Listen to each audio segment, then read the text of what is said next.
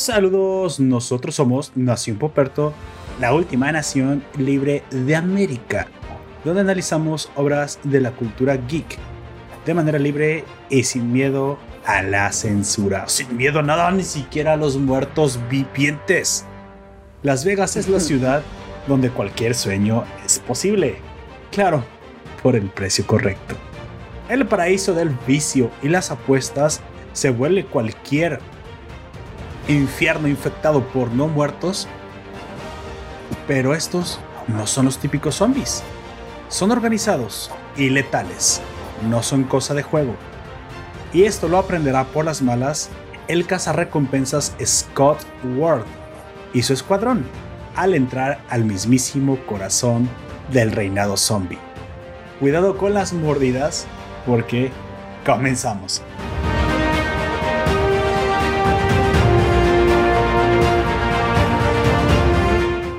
Rosa, yo soy Poperto y seré tu anfitrión a lo largo de este podcast. Te recuerdo que estamos transmitiendo en directo por eh, Discord, nuestro servidor, a las 5 pm hora del centro de México. Si nos escuchas en el formato podcast, si te quieres suscribir a estos directos y seguirnos cuando hacemos eh, la grabación, pues simplemente no tienes más que entrar a nuestro servidor y nosotros estaremos avisándote cuando comencemos a emitir. De todos modos, casi por lo general son los domingos a las 5 pm, ¿sale? A día hoy estaremos hablando precisamente de Army of the Dead, esta película de Zack Snyder estrenada recientemente el 21 de mayo en Netflix una película live action, una más de zombies, pero muy al estilo de nuestro queridísimo Zack Snyder. Para los que recién nos están escuchando y los ciudadanos de la nación, les informo que la estructura de este podcast se va a dividir en dos secciones. En la primera parte daremos algunas recomendaciones. Por ahí creo que Don Comics hoy nos acompañará, todavía aún no llega, pero él nos estará hablando un poquito de Cruella y sus impresiones, esta nueva película de, de Disney con la reinvención de la villana de los 101 Dálmatas. También estaremos hablando en esta primera parte de Army of the Dead sin spoilers y en la segunda parte pues entramos al análisis directo de la película con spoilers de los eventos propios de, de la cinta y de lo que nos parecieron. Me acompaña por lo pronto el fabuloso miembro de la nación de, de los chinos más felices, de los de la cabeza más microfónica que te puedes encontrar. Por favor, Preséntate. Buenas tardes, buenas noches, buenos días. Yo soy Aoyak. Aquí vamos a estar hablando de muertos que no parecen tan muertos vivientes.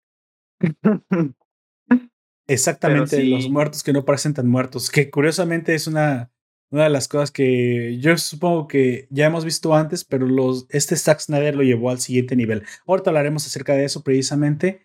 Y pues bueno, en el, transcurso del audio, a lo mejor se conecta a Don Comics, a lo mejor no.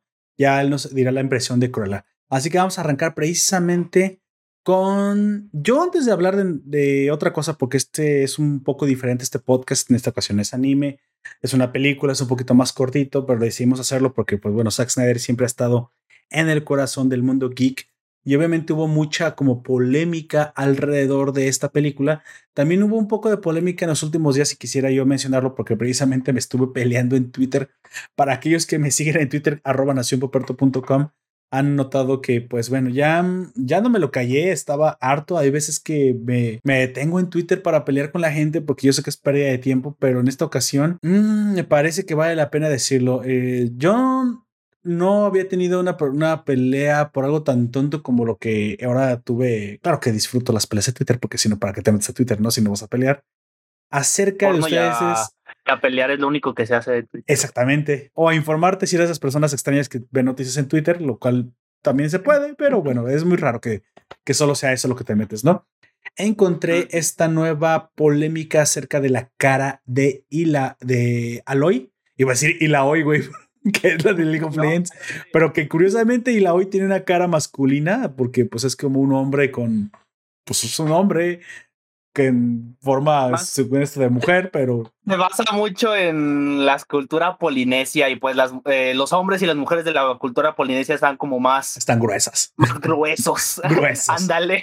Esa es la palabra correcta. Gruesos. No vas a decir que es una amazona super comida, pero aquí lo que sucede es que Aloy de Horizon Zero Dawn ya tenía ah, una clase de modelo en el primer videojuego en el de PlayStation que después salió para PC, pues que todos reconocíamos, era bastante em, reconocida en el ámbito, porque aparte que fue un juegazo, todo hay que decir, es lo del César al César.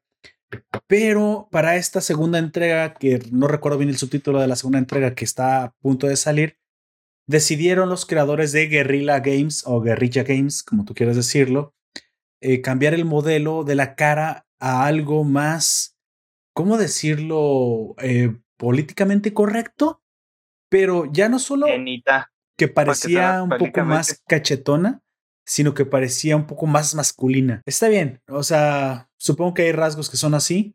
Sin embargo, el problema alrededor de esto es que una no es el modelo original, es un cambio que nadie pidió, muy probablemente, y que lamentablemente sabemos todos que esto viene a raíz precisamente de la cultura woke, de la corrección política y que es muy prima de, todo lo que tiene que ver con el feminismo, transgenerismo y todo esto, que sinceramente a poca gente nos importa. Sinceramente a poca gente realmente nos van y si nos viene. Si tú quieres ser él, ella, ellos, ellos, perros, perras, gatas y perros, como tú quieras, a mí no me interesa quién te creas que eres, ¿no? Por mí puedes sentirte un panda e irte a comer bambú a China, no me importa. El problema es cuando vas y te metes con lo que a mí me gusta, cuando me quieres adoctrinar según tú porque yo requiero educación. No sé de dónde chingados tu arrogancia saca esto, corrección política, pero la verdad es que ya, ya estábamos bastante felices con el modelo anterior de Aloy, que aparte, si fuera por el lado del peso y la obesidad, me parece que sería muy extraño una persona que vive en lo salvaje, que no tenga incluso algo de desnutrición. Vamos, no, si, si quería ser un poquito más realista, obviamente Aloy eh, pues se la pasa corriendo, escalando montañas, subiéndose a, a dinosaurios. Digo, bueno, unas calorías tienes que quemar, ¿no? O sea, lo irreal es que no estés sudando la pobre a cada rato. Y si fuera por el cambio del modelo, dirás, bueno, es que tiene más resolución, así es como verdaderamente es la cara aún así no es ni siquiera la estructura ósea de la cara la, la, misma, ¿no? No me quiero poner muy específico y de pues cada quien lo que quiera, ¿no? Pero no, he visto todo así, pero este, lo que yo he visto solamente de la cara y de la cara sí se ve más gordita. Este, eh, y sí, honestamente se ve extraño a comparación del otro. Y todavía se te lo puede justificar, por así decirlo, porque a veces en la cara se nos junta un poco más de grasa X y o porque a veces la cara de la gente es así, pero del cuerpo completo también he visto como capturas y se sigue viendo un poco más ancha, pero de todo el cuerpo. la cara todavía te la paso, eso te lo puedo pasar, porque hay gente que tiene la cara así, pero no sé, en el cuerpo en general se sigue viendo un poco más ancha. así que, parece un hombre pequeño, ¿no? Sí, y como tú dices, es una mujer que siempre está haciendo mucho ejercicio. No te digo que la tienes que poner ultra mamada, pero tampoco la tienes que poner este llenita. Oye, pero para escalar y todo eso. porque hace mucho ejercicio. Digo que se coma los dinosaurios, son metálicos, güey. no se los puede comer. Ahí hay algo muy raro. Entonces, al final, lo que todo el mundo sabemos son estos guiños de Sony a la cultura woke. Que ya no quiero ahondar más porque ya llegó nuestro invitado Don Comics que nos hablará de Cruella en un momento más. Y ahorita lo voy a presentar.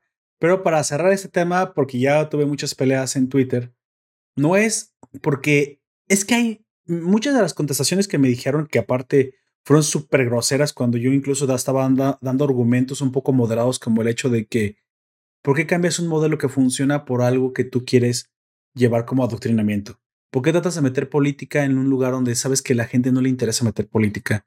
¿Por qué quieres traer una cara normal? Voy a decir que sí, pero oye, yo, yo no estoy pagando por lo normal, yo estoy pagando por un modelo, o sea, Obviamente, pregúntale a las chicas por qué siguen ciertos cantantes o a los chicos por qué siguen ciertas cantantes. Obviamente que el modelo físico de una persona es importante y cuando eres centro de atención, mientras mejor agraciado estés, hay gente que está se opera, pues es que es parte del, capital de, de, venta, ¿no? La, la estética. ¿Por qué vienes a querer adoctrinar a la gente con, me dijeron que con miniedades, ¿por qué me quejo de miniedades? Es que no es una miniedad, no es el elemento es el origen de la razón, el por qué están haciendo esto. Yo no, yo no soy nadie eh, que tenga ninguna clase de prejuicio o que sea ultra racista ni nada de esto. Y tampoco me da la gana de ser adoctrinado ni educado por alguien que se siente moralmente superior. Así que pueden tomar su, su videojuego, pueden tomar su cultura woke, pueden tomar su corrección política, sus ellos, ellos, ellos y su feminismo de mierda y se lo pueden ahondar por su muy probablemente gordo y grasoso ano, porque muchas de estas personas ni siquiera, me, me atrevo a decir que ni siquiera son gamers, que ni siquiera son jugadores, solamente están ahí este, queriendo joderle la vida a otros. Entonces, bueno, gente como yo no se va a callar nunca, ni me, y, y me voy a resistir hasta el final porque no quiero que metan por política en lo que a mí me gusta. ¿Sale? Ya lo hicieron los japoneses, los han mandado a la mierda una y otra vez. Pues los gamers también lo vamos a seguir haciendo. Así que bueno. Esos gamers siempre son tan especiales. ¿eh? Somos, somos las personas más especiales del mundo. Exactamente. ya llegó ahí a quien escucharon esa voz terciopelada del, del hombre con la voz más brillante del firmamento del sur del mundo. Por favor, preséntate. Saludos a todas, todos y todes. Eh, un gusto estar acompañándolo en este nuevo podcast. Ahora ya tanto tiempo sin escucharlo. En ya sé, han pasado siglos desde que estuvimos en el mismo podcast. Bastante, bastante. Y a Lord Poperto, como siempre, un gusto acompañarlos en este podcast de cine y algo más, de zombies, dálmatas y gente gorda. ok, ya, ya, ya bautizó la primera sección, me parece excelente ponerla así. Sí, bueno, al final yo nomás quiero cerrar con esto. No tiene que gustarte algo, no tienes que comprarlo. Eso siempre yo se lo digo a otras personas cuando no les gusta algo que a mí me gusta. Y lo mismo es, viene para mí, lo mismo es en doble sentido. A mí no me gusta, la razón por la cual no me gusta ya la expuse. Y obviamente, pues yo tampoco tengo que cambiarte si te, te gusta, ¿no? Si tú crees que todo debería normalizarse y poner gente gorda en todos lados para que no seamos antigordofóbicos y normalizar el sobrepeso que mata a tanta gente, está bien, no hay problema. Yo no lo tengo que comprar, ¿verdad? Yo, yo puedo votar con mi bolsillo y decir, ¿sabes qué? No me interesa. Entonces, yo lo que invito a la gente, cuando algo no les guste, tampoco se afanen tanto, tampoco se metan tanto a pelear en Twitter, eso, eso le hace daño al hígado de alguna manera. So, ustedes simplemente voten con su, con su cartera, ¿sale? Pues es igual una película en el cine que te guste, vas y la apoyas, pues es, lo mismo, ¿no? Es lo mismo. Así que bueno, a continuando precisamente. Ah. No porque tenga superhéroes, una película de, de Zack Snyder deja de ser una mierda. Porque todos son. Bueno, aquí ya saben la. la... Te desencanto, güey. ¿Me vas a negar? Ya sabes a lo que vas cuando vas a ver una película de Snyder. No vas a ver algo, aunque él trata de ser súper profundo, vas a, sabes a lo que vas, güey. Exactamente, exactamente. Que todos, que todos este, que siguen, que seguimos a Snyder o nos gusta lo cine de Snyder es por alguna razón específica, que en un momento más expondré y muy probablemente a los que les guste. Y curiosamente puede ser la misma cosa por las cuales no les gusta, no les gusta, también lo podemos exponer, como saben. Yo, yo estoy de acuerdo contigo, es muy probable, no, yo, yo me, me, atrevo a decir que es 100% seguro la razón por la que a nosotros nos llegan a gustar ese tipo de películas es porque a, a otros no les gustan. Es este, como este cine eh, que es malo y él, sabe que es malo y, y, se aprovecha de ello. La diferencia con Snyder es que él no acepta que en muchas cosas es malo y es lo que le da la magia a su cine ok, ahorita lo traducimos al español eso porque me queda un poco extraño. Bueno, ah, después hablamos de Vamos avanzando con la recomendación. En esta ocasión sí meteremos un segundo tema que es precisamente, yo no lo alcancé a ver, así que aquí el hombre que trae el conocimiento, que ya te la reseña, que está a punto de decirnos qué tal está esta reinvención de la mítica Cruella de Bill, la villana pues tan icónica de la película de 101 Dálmatas, que en esta vez es reencarnada o encarnada, perdón, por la, ah, una de las actrices más guapas del mundo del espectáculo, que es Emma. Emma Stone. Así que por favor, Don Comics, los micrófonos son todos suyos. Díganos eh, qué, qué es un Cruella y, en verdad es lo que necesitábamos o solamente es esta de feminismo sobrevalorado que viene a reivindicar a mujeres malas. Tan, chan, chan, chan. No, no se crea. Por favor, díganos ¿Qué le pareció Cruella? En 1996 eh, me parece que es la primera película live action de esta larga saga de... De 101 Dálmatas que incluso son un poco caricaturizada a pesar de ser live action, ¿no? De eso sí me acuerdo. Mal eh, yo, yo, la vi, yo la vi en el cine. No, oh. sé si tú la viste, Oyak. Yo la vi en el cine, me acuerdo. Yo la he visto varias veces en la tele, no llegué a verla en el cine, pero sí la vi varias veces en la tele. ¿ven? Eh, ¿Y quién aparecía como, digámoslo, villana protagonista? Glenn Close.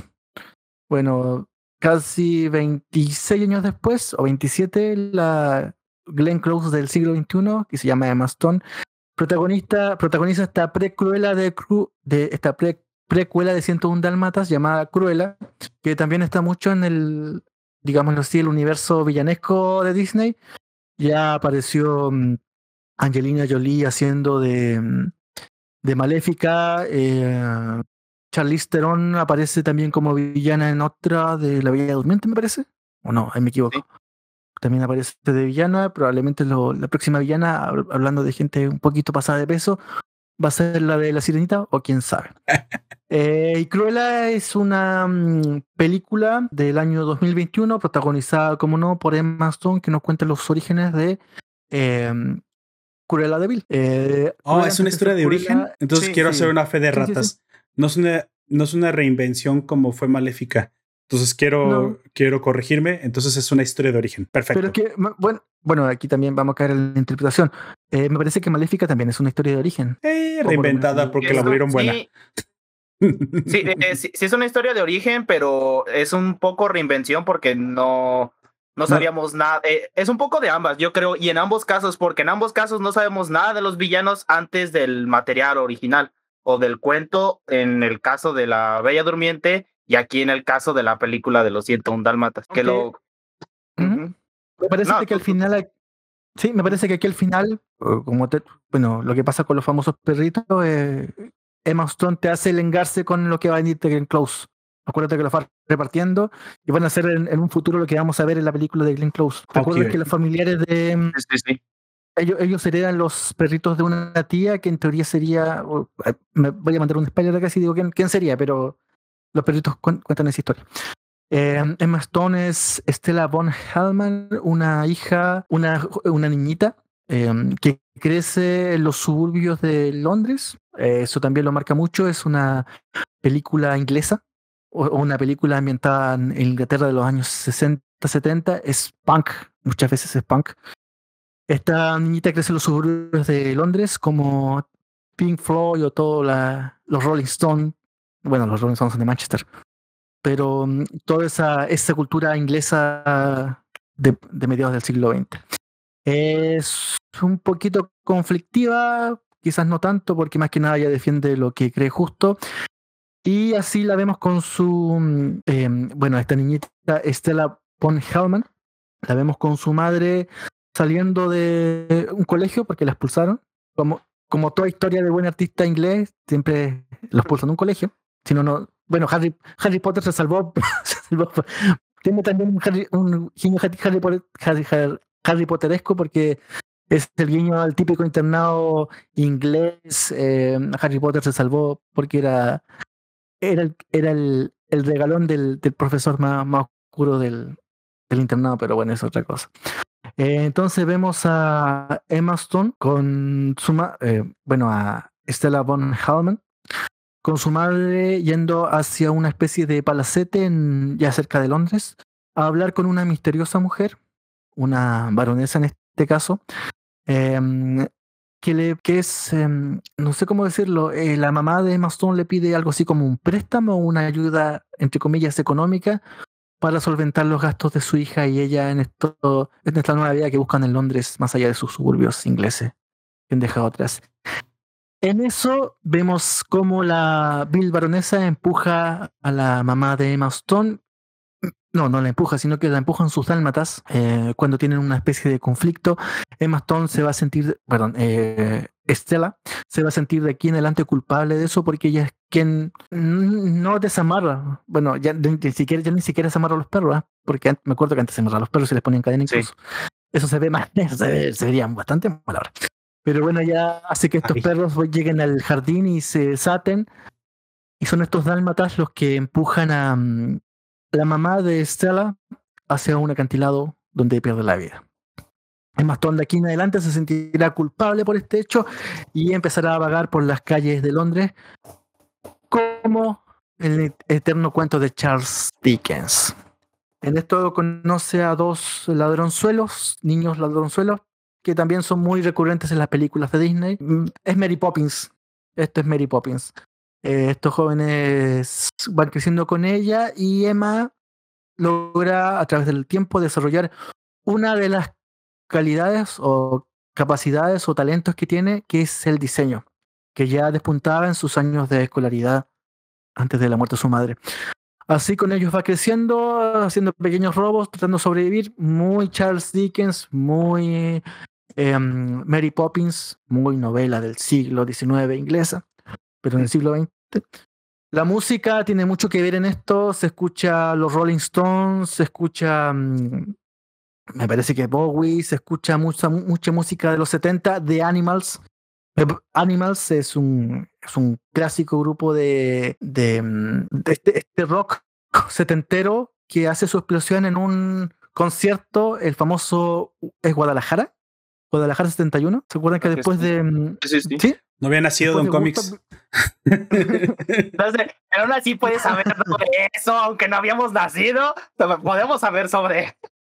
Bueno, eh, la música de los 60, 70 está puesta ahí. Así y eso es. también le da un ritmo especial al- al- al- a la historia.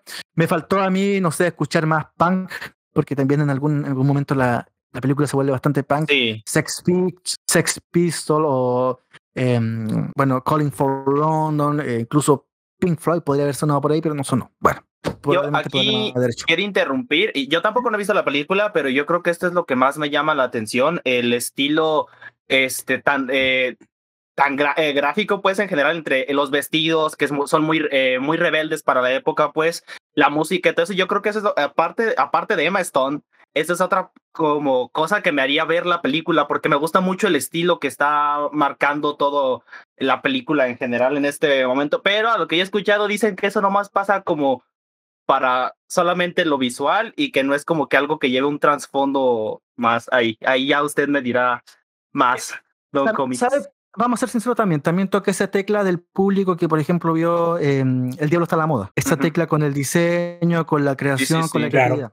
En el fondo, Estela es, una, es un personaje obsesionado con su arte, que por esas cosas del destino tiene un drama familiar de fondo. Em, Estela va creciendo por esas cosas de la vida. Uno de sus compinches, estos, estos ladroncitos de, de baja monta, le consigue un trabajo eh, en una tienda, sería algo así como Ha- Harrows, esta tienda inglesa cara. Harrows me Claro. parece que se llama.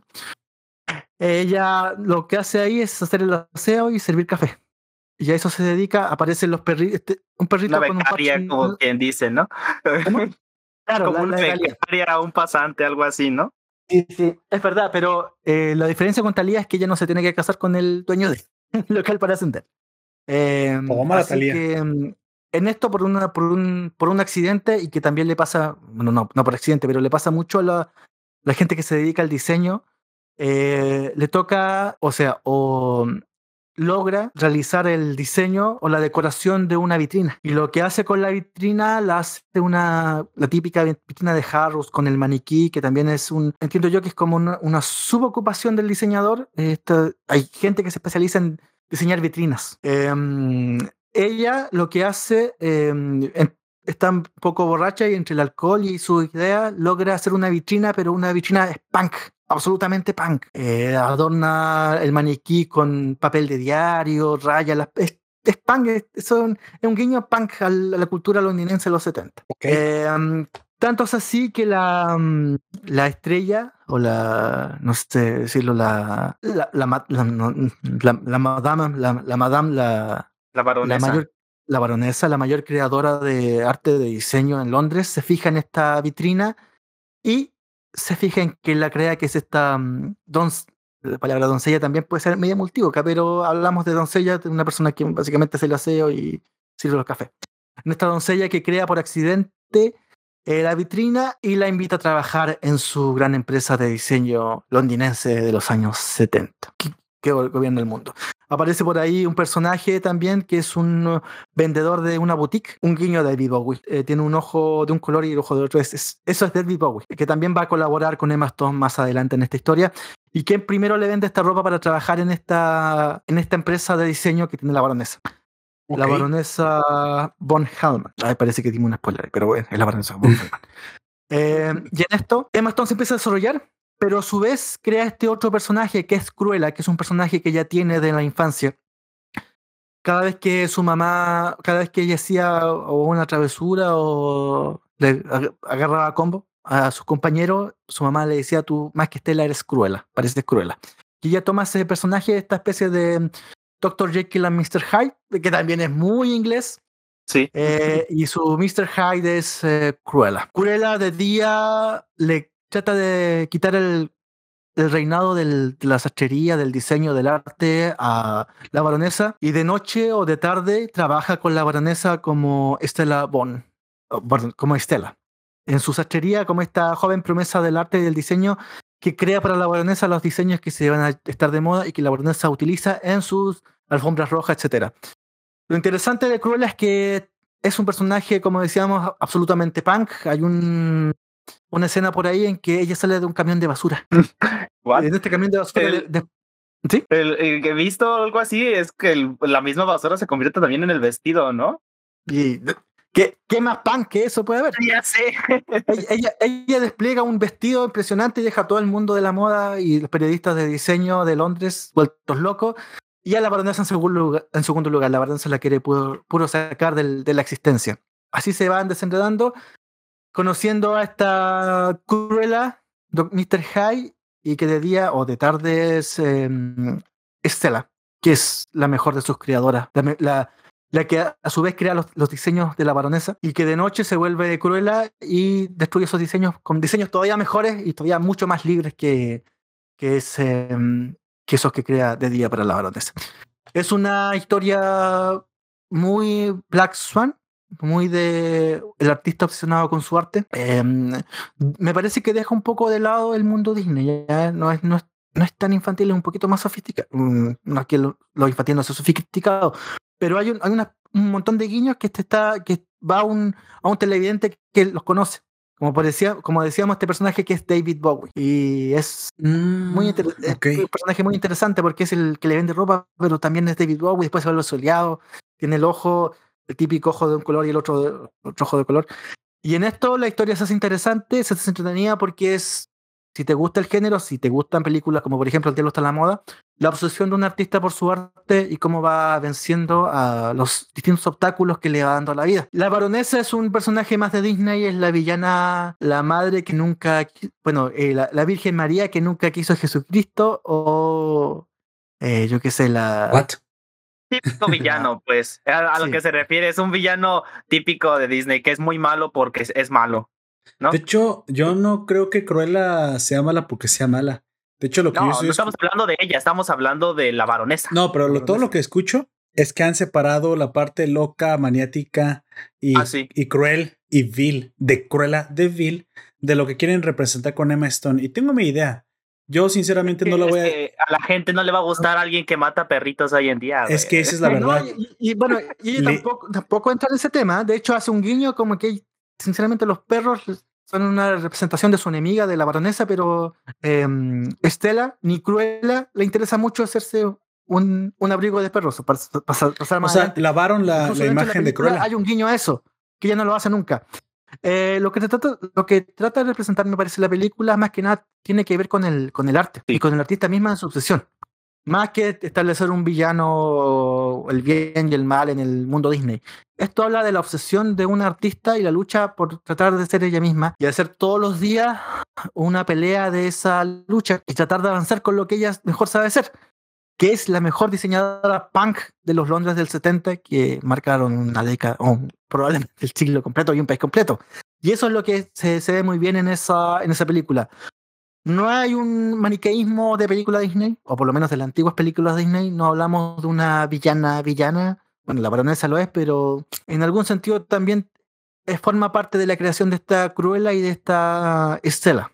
Eso hay que ver la película para entenderlo. Pero por lo menos a mí que me gusta ese estilo de películas, así como Goethe o eh, El Diablo está en la moda o Black Swan, esa, ver esa obsesión, ese, ese, ese no dormir del artista por, por crear y tratar de vencer al mundo a través de su arte. A mí este tipo de películas me gustaron y me gustó, me gustó Cruella. Tiene sus, sus golpecitos Disney, porque es una película Disney, pero en el fondo es mucho más adulta de lo que, por ejemplo, era la película de Glenn Close, con todo lo maravilloso que puede ser Glenn Close como chick, que lo es. Sí. Que Glenn Ah, Close es sí que es yo- Cruella. Es que esta Cruella Sí, nueva ya, sí. ya no es Cruella. Suena Es que- más como Es que una al, Harley Quinn. mismo punto que tratábamos recién.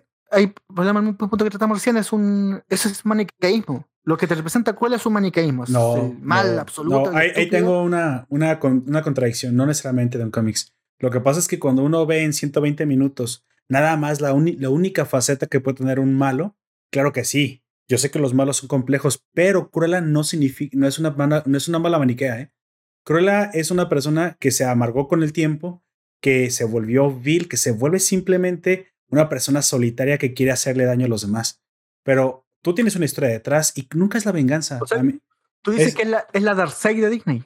eh, por, por lo, por lo general, cuando tú ves un malo en 120 minutos, no puedes ver todo su, to- todo su bagaje.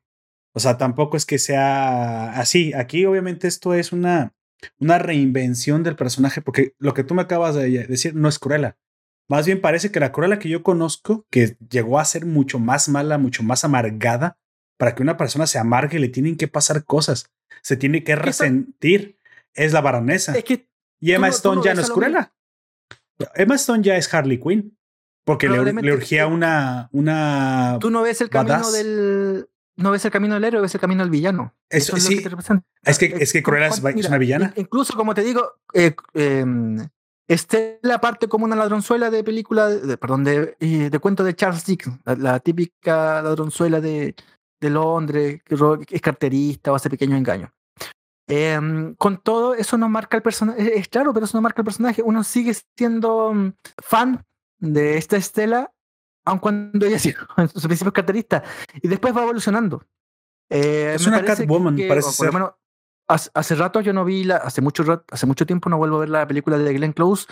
Glenn Close es más de negro, Sí. no es tan cruela. Me, me quiero explicar. No es que no estoy diciendo que Emma Stone hace un mal trabajo. Ni estoy diciendo que esta Cruella te haya gustado por lo que te gustó. O que sea. No, o que no sea lo que dices. No, yo lo que estoy diciendo es que han transformado a Cruella en esto. Esto no era Cruella. Ahora es una nueva Cruella. Para nuevos públicos, para gente que quiere ver una villana limpiada y su nombre limpiado. Ya no sé si por política voy a decir que no. Simplemente voy a decir por mera mar- mercadotecnia, por lo que sí supe alrededor de esta película, es que una de las cosas que a Marvel más le, eh, o a Disney más le dolió en el hígado, la patada, la patada en el hígado a, Marvel, es que ellos no se pudieron adelantar a DC para tener la chica punk mala, que es Harley Quinn.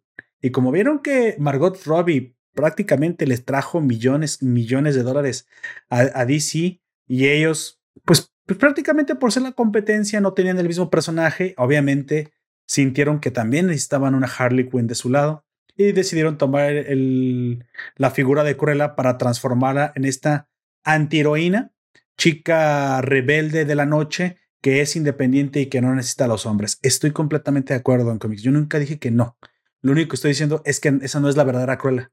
La verdadera Cruella, arquetípicamente, ni siquiera una persona a lo largo de su vida puede, puede decir que simplemente mantuvo un odio por los perritos. No. Los perritos que quieren matar Cruella los quieren matar Cruella porque es una persona vil, una persona demasiado ambiciosa que se amargó y que, es, y que se volvió egoísta de forma patológica. Esta, este Maston no lo es. Este, este Maston yo hasta podría estar de acuerdo con ella. Oye, el mundo te, se te puso en contra y tú le diste una cachetada con tu originalidad y siendo una mujer original y independiente que rompió las reglas de la sociedad. Me encanta. De hecho, amo ese personaje que tú me acabas de decir, pero ese personaje no es un villano. Sí, esta no es la Cruella. La lavaron, la cambiaron y la convirtieron en su propia Harley Quinn, que a lo mejor es un gran personaje y le va a pegar y le va a gustar a la gente. Yo solo dije que no es la antigua y no tiene por qué serlo tampoco. Disney, Disney acaba de cambiar a Cruella. ¿No hace referencia a una película animada de 1950? No, está haciendo referencia a la Cruella de Vil construida como fue construida para las historias. Esa Cruella de Vil sí es un villano. Cruella de Vil no es Emma Sí, Stone. pero pues eh, yo creo que eso más bien es por el hecho de que, pues, lo primero que vimos, la, eh, las dos películas, ya sea la animada o la que es en live action, de este, pues, son un poco más enfocados a los niños y, pues, los niños es, ese, ese vato es malo y no le vas a mostrar cosas No, para que el niño Pero no, deje de no pensar que suponga- vato es no supongas que Disney no construía villanos con, arque- con arquetipos psicológicos reales. Es, Scar también, por ejemplo, en El Rey Ah, sí, es el estoy envidioso. diciendo que no. Sí, no estoy diciendo que no, pero a lo es que una me mujer amargada. las- a los en los programas o en los materiales en general para niños, Ajá. este, cuando hacen un villano o hacen a alguien malo, por lo general lo hacen para que a lo- al niño le caiga mal. Y si le das cosas a un Porque niño los villanos caen mal. villano de vez- Los Sí. villanos caen mal, Eh, los villanos no tienen valores. a los niños, a nosotros no, eh, con a el tiempo nos terminan, nos, nos terminan cayendo bien y hasta empatizamos con ellos porque Eso no es pensamos cierto. un poco más allá. Perdona, perdóname, a los pero eso no niños es eso cierto. les da un poco igual. A mí Es los villanos eso no me caen bien mejor- por ser villanos, ¿eh? Es- Eso te voy a estar completamente desacuerdo. No, A mí los eh, villanos estoy no me caen bien por ser villanos. villanos, sino por el hecho en el que ya después, cuando tú vas pensando sobre cosas, puedes empatizar con ellos. Y eso incluso Puedo en entenderlos, no empatizar, niños. Entiendo por qué se torcieron a lo Este- largo del tiempo. O sea, yo puedo Es entender que por qué Cruella llegó a ser mala. O Sí. sea, yo no estoy diciendo que no. Una persona para cuando se vuelve egoísta, cruel, vil, cuando, co- como Anakin, Anakin se volvió malo. ¿Por qué se volvió malo? Ahí tienes toda la historia. Te pueden no gustar Star Wars, puede decir que es una reverenda mierda y que solamente lo que tiene pocos efectos te gusta. Pero Anakin se volvió malo por una construcción que le dieron a lo largo del tiempo. Black Swan también, porque se volvió un poco torcida y negra y un poco envidiosa porque las ganas de éxito le hicieron sobrepasar ciertos valores y los ignoró. Otra vez vuelvo a lo mismo. Cruella del villano construido por Disney tiene que tener un trasfondo que la convierta en eso. Esta Emma Stone no lo es. Esta Emma Stone está, está interpretando a una, precisamente una antiheroína. Eso es lo que es. Es, es muy difícil no, que esta siquiera- llegue, yo se ni convierta en hablaría de una antihero- antihero- antiheroína. Incluso pero eso es hablaría lo de que una es. heroína. Ah, claro, no, sí, incluso una heroína, claro que sí, y está perfecta. Yo solo hagamos la diferencia. Esta no es la Cruella de, de- del cine. Esta no de es la la que estamos acostumbrados. Quieren un Vamos nuevo personaje. Sí. No, no podemos catego- ca- categorizar todo el cine, aunque sea, de aunque sea Disney, no podemos catego- categorizar todo el cine con los- las categorías de los cómics. Esto no se trata ni de superhéroes ni de villanos. Claro, Esto, construyeron eh, su cro- mucho- propia Cruella nueva, más matices. 2021, Cruella Centennial, y ahora, órale, este personaje lo quieren explotar, lo quieren para que les dé dinero, no lo quieren para, que, para otra sí. cosa, y obviamente quieren que sea la Harley Quinn de Marvel, digo de Disney. La otra opción es que todavía no se hace como la que nosotros conocimos, porque todavía se ve bastante joven a comparación a la que nosotros estamos De acostumbrados. hecho, todavía me mucho parece, tiempo. me parece Sí, que los perritos que hayan matado a su mamá me parece una de las Un justificaciones más... re- que después se le agrave psicológicamente, ¿no? Pues sí, se tiene que de dañar. la película ella también se, se hace amiga. Sinceramente, los perros son un- una excusa, no, no tiene mucho más que ver. Sí. Ella después se va a terminar siendo amiga de estos perritos y es una especie de símbolo de, de su victoria. Yo no quiero pensar que lavaron este de personaje baronesa, eh, en lugar de crear uno nuevo.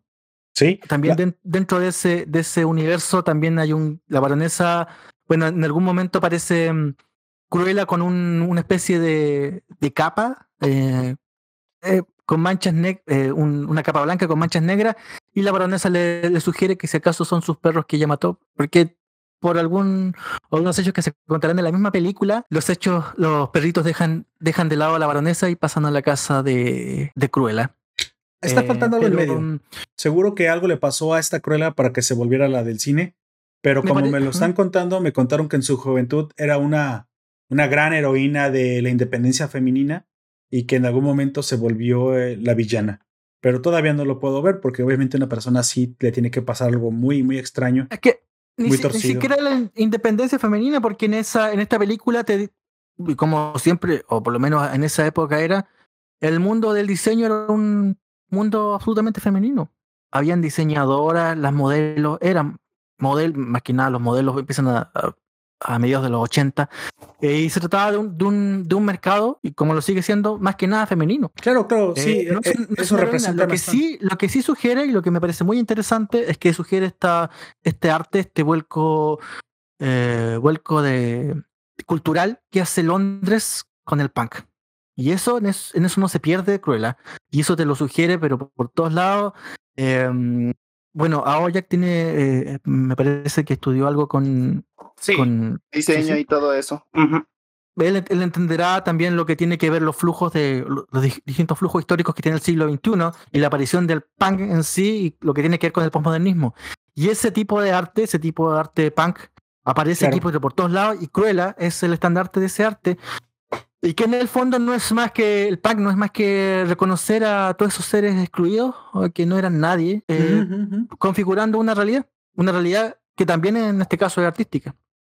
Ok, supongo El que punk. debería de ver esta película para contrastarla también. Es que yo tengo en la cabeza la, la película de Glenn Close, que me encanta porque ella representa precisamente a una mujer cruel, vil, amargada, que, que ha llevado la maldad, porque hay mujeres malas, las hay Es que, y existen, y Glenn Close la representa perfectamente. Una maniática. Estaría, estaría ocurriendo 30 años después de esto. Ok. Sí, Solo 70, la otra es del no- 96. Me imagino que esperarán que Emma Stone tenga unos 40 años para hacer una la, la secuela y ahí vamos a ver un. Creo que por ahí viene. Vamos a ver un desarrollo más del personaje hacia lo oscuro. Una Darth Vader. Eh, sí, Vamos me, a- me- ahí me parece que sí. Una Darth Vader que pasa de, de lo punk a esta nueva. mm, eh, uh, el- a la. A la no, no, sastre, a la diseñadora que usa pieles. Sí, creo que tendrá sí. que ver con su enfermedad mental. Mientras más maniática se vuelva, pues ahí la psicopatía y la maldad comenzarán Así a como fluir. lo, lo comparó con Mr. Hyde, yo creo que Mr. Hyde con el tiempo podrías, en, en este caso, Cruella va a tomar más y más terreno dentro de su cabeza. Y terminaría siendo como nosotros la conocemos. O quién sabe, a lo mejor y si es como que le quieren hacer un nuevo lavado de cara, pero si hacen eso de que la Cruella va a tomar más el control sobre, ¿cómo dijiste que se llamaba Estela, verdad? Estela. Eso sería algo bastante interesante y habría sido, eh, va a ser bastante bueno de ver en un Sí, futuro. ¿sabes qué? ¿Y ¿Sabes Sí, sí. por qué sí puede ser? Eso que estás diciendo, a lo mejor eso va- vamos a ver una lucha de personalidades en su cabeza.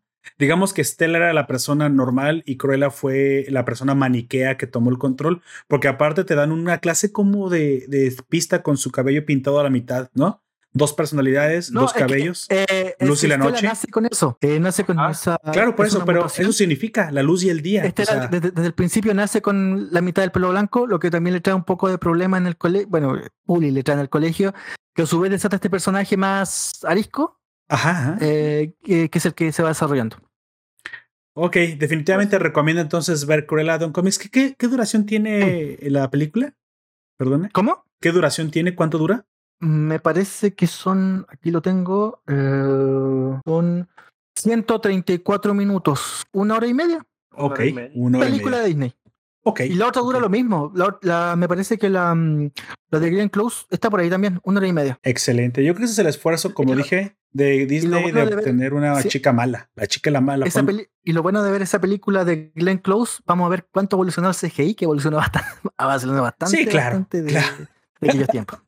Hoy el CGI, hay unos CGIs impresionantes de un cómics que yo sé que a usted no le gusta, pero hay CGIs que ya no se diferencian de la realidad, ¿eh? Claro que cuestan y cuestan y cuestan caro. Eh. Son caros. O sea, es que la otra vez tuve una, una pequeña, un pequeño debate con Don Comics que me dijo que no, es que estas pantallas verdes abaratan las cosas. Y digo, sí, es posible que lo abaraten, pero right now, un buen CGI todavía no sale tan barato. Todavía no sale tan barato. Y yo me imagino que las, que las pantallas verdes circulares terminaron potenciándose. No porque no quieran salir a hacer efectos prácticos, sino que tenemos que entender que hace dos años tenemos pandemia y el cine también tenía que echar mano de la tecnología.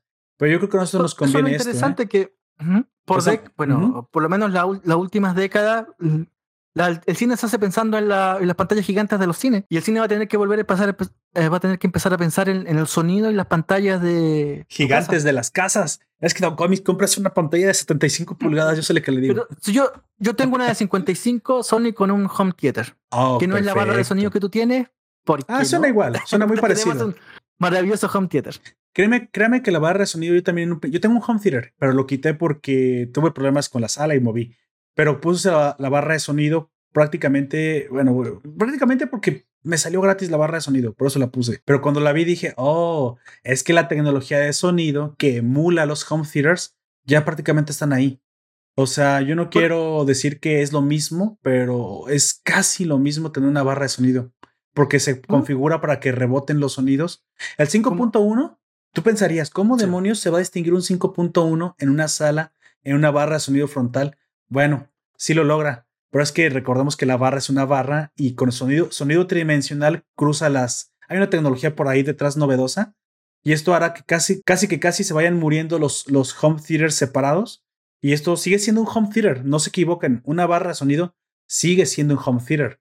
Nada más que obviamente el precio también es un poco más alto que los home theaters que ya se habían vuelto mucho más baratos. Pero vale la pena. yo me quedé impresionado de cómo es que se emula el, sonido tridimensional en una barra de sonido. Claro, una buena. Yo me compré una Sonos que compite directamente con Bose. No estoy diciendo que todas tengan la misma calidad tampoco. Ustedes hablando sobre home theaters y pantallas grandotas y yo en mi laptop.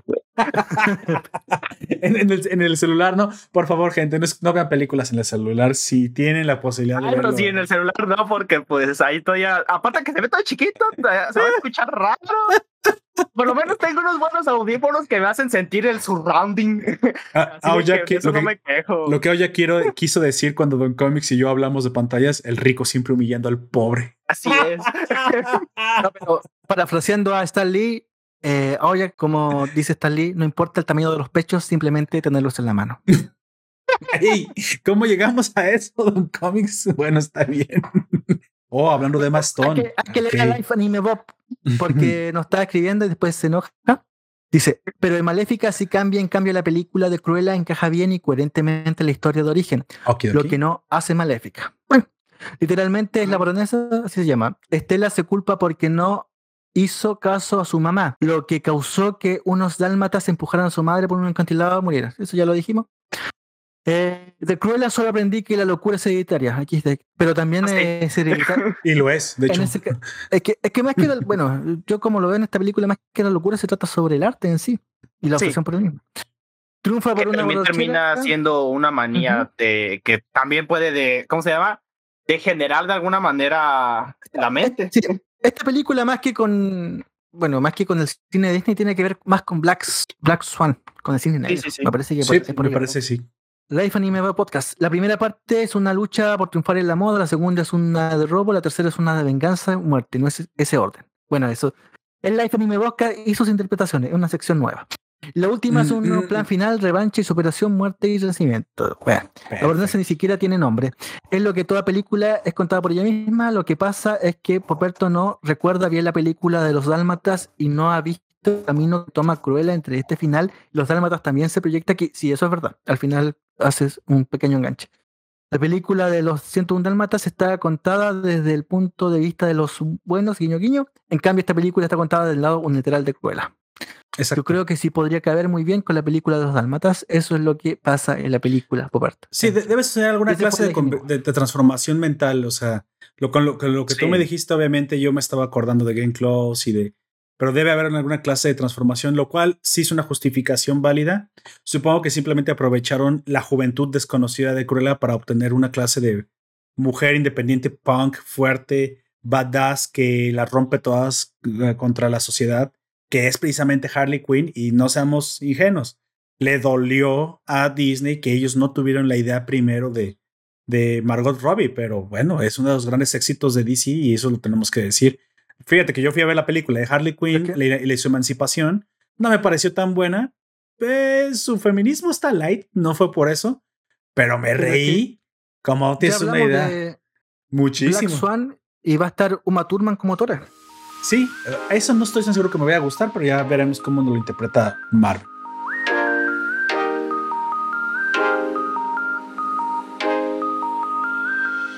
Vamos eh, a pasar ahora, ¿qué te parece, Don Comics? Hablar de la de Zack Snyder. Vamos a. Okay. nos truja chencha. Lo que nos, bueno, de hecho, se convirtió pues la mitad de la mitad, ¿no? La mitad de esta. mitad de mitad. mitad, mitad. Así de que en vez de, de, Yo diría que en vez de hacerlo de las cosas eh, sin spoilers, pasar directo ya sí, directamente. a lo que nos truje, ¿no? Nada más quiero decir un poquito del dato técnico. Army of the Dead, que es como se llama la película Ejército de los Muertos. Eh, es una película eh, obviamente estrenada en el 2021 dirigida por Zack Snyder que realmente pasó por un problemón porque desde el 2007 por ahí estaba el desarrollo, Zack Snyder se peleó con Warner, ya sabemos lo que le pasó, ahí hubo una clase de drama tremendo entre los entre el Snyder y, el estudio y bueno, al fin lo que terminó pasando para no hacerse la larga es que Netflix dijo, bueno, tiene, traes, un, traes un proyecto que es interesante, tienes un chingo de fans, Zack Snyder y hay mucha gente que sí te adora. Bueno, vamos a compartir ese proyecto. ¿Cómo se llama? Army of the Dead. Y vamos a estrenarlo en la plataforma. Y eso fue lo que sucedió precisamente el pasado 21 de mayo. Eh, interpretada es en su personaje principal por Dave Batista, un personaje que trata de ser, emular más o menos la combinación de la, de la fórmula de luchador de lucha libre, grande, fuerte y carismático, tipo La Roca, pero que todavía no se Dave Johnson, que no, que no llega a ser Dwayne Johnson, pero a mí me gusta su personal estilo de Dave Batista, también tiene su propio ya, estilo.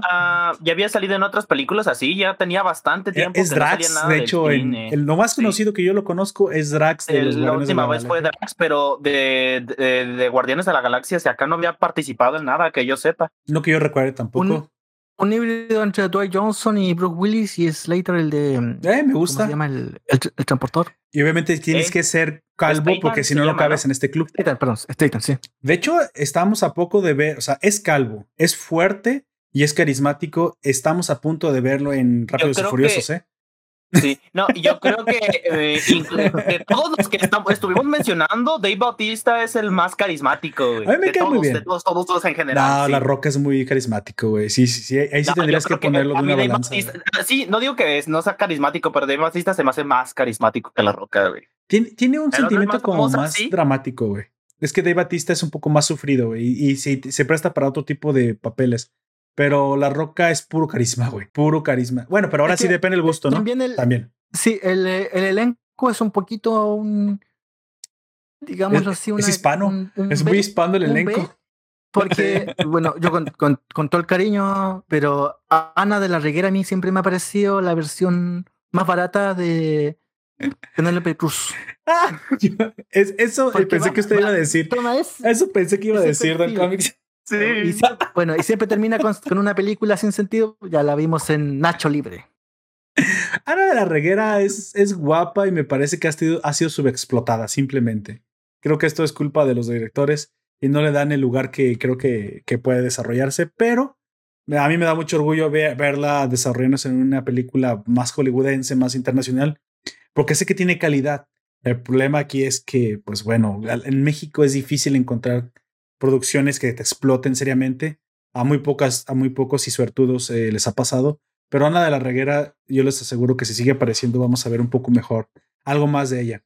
Bueno, avanzando, ¿qué les parece que, pues aquí ya Don Comics ya está hablando, ya dejé los datos técnicos, simplemente si, si ustedes no la han visto, vayan a Netflix, ya está para, para verla, un poquito más de dos horas, dos horas casi media la, la película. Es lo que dura, dos horas veintitantos, si mal no recuerdo. Y pues bueno, la historia prácticamente es zombies, llegan a Las Vegas. Y lo mejor de todo es que es la primera piedra de un universo cinematográfico. Sí, exactamente, que por, ahí se está planteando. Hay unos zombies, se liberan, llegan a Las Vegas, Las Vegas se convierte prácticamente en la ciudad zombie por antonomasia y lamentablemente Dave Batista es demasiado, demasiado pobre, así que es contratado por alguien que le ofrece muchos, muchos, muchos, muchos millones si simplemente va a un casino en mitad del holocausto zombie y roba una bóveda. Pues prácticamente esa es la misión. Y todo lo que se deriva de ahí, pues es lo que veremos precisamente a lo largo de las dos horas tantos minutos. Su lectura, Don Comics, ya que he estado sobre esto y seguro que tendrá mucho, mucho, mucho que decir acerca de Snyder y su terrible cine. También se parecen la. Mm, bueno, yo creo que las películas de esta década van a ser todas así. Eh, una banda sonora eh, parte con, me parece, Delinquent Habits. no sé si son tres delincuentes o es Control Machete. Pero vemos a Dave Batista en la cafetería, típico también, esto es mucho de Jean-Claude Van Damme, eh, en una cafetería y es el mayor héroe del, del país. Pero bueno, Dave Batista viene. Y siempre está quebrado, aparte.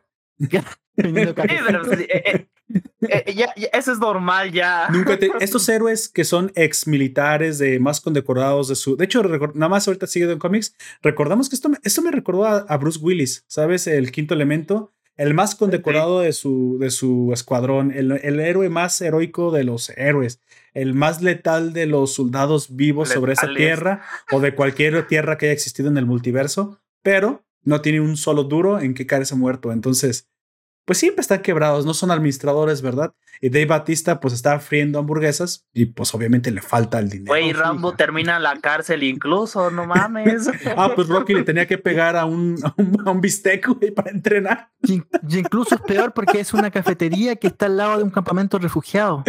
Sí. pero lo que puede vender eso. Bueno, a Bruce Willis se lo había quitado su ex esposa ya que recuerdan el quinto elemento. Pero bueno, siempre son pobres.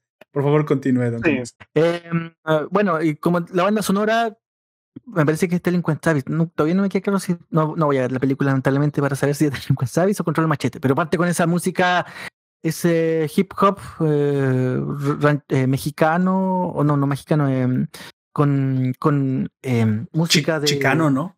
Sí, sí. Como chicano. Un, chip, un hip hop mexicano que se dio mucho en la segunda, de, la segunda mitad del siglo del, de los 90. Exacto. Eh, y parte de Batista es mucho de, de, flachazo. Esta película es mucho de flachazo, es mucho de. Es en algún punto es como un videoclip, pero de larga duración, eterna duración. Mucho flachazo, no se, se Eso sí no se los voy a negar, güey. Eh, las películas de Zack Snyder son muy, muy lentas y llego a disfrutarlas porque me dan risa, güey, porque eh, y, y, es comedia involuntaria, este, pero eso sí las tengo que ver aceleradas. Eso no se los voy a negar, sí son muy, muy, muy lentas. De hecho, tiene un intro, un intro en el que a través de un video de música, nada más ves esta especificación técnica. No, no que tampoco spoiler demasiado, no hay mucho que spoiler tampoco, pero es que tiene, tiene un intro muy parecido a cuando hizo la película de The Watchmen, en la que en una sola canción, lo que sí tiene Zack Snyder y hay que reconocérselo, es que sabe contar historias que después las cosas técnicas de la cinematografía no te gustan, es otra cosa, pero sabe, sabe meter morbo y, sabe qué cosas van a causar morbo. Entonces tiene un clip al principio con una canción que ya dijo Don Comics que parece chicana, en la que en los tres minutos de duración de este clip te cuenta una historia entera de, de preludio de todo lo que vas a punto de ver. Y eso también tiene su mérito artístico, eso no, hay que quitarlo, pero siempre, como siempre decía Jack, lo que pasa es tan exagerado y tan, y tan surrealista que solo te causa comedia involuntaria, que es precisamente lo que Zack Snyder sabe hacer. Por favor, continúe. La película parte con una felación en medio de la carretera. Sí, eso se visto extra.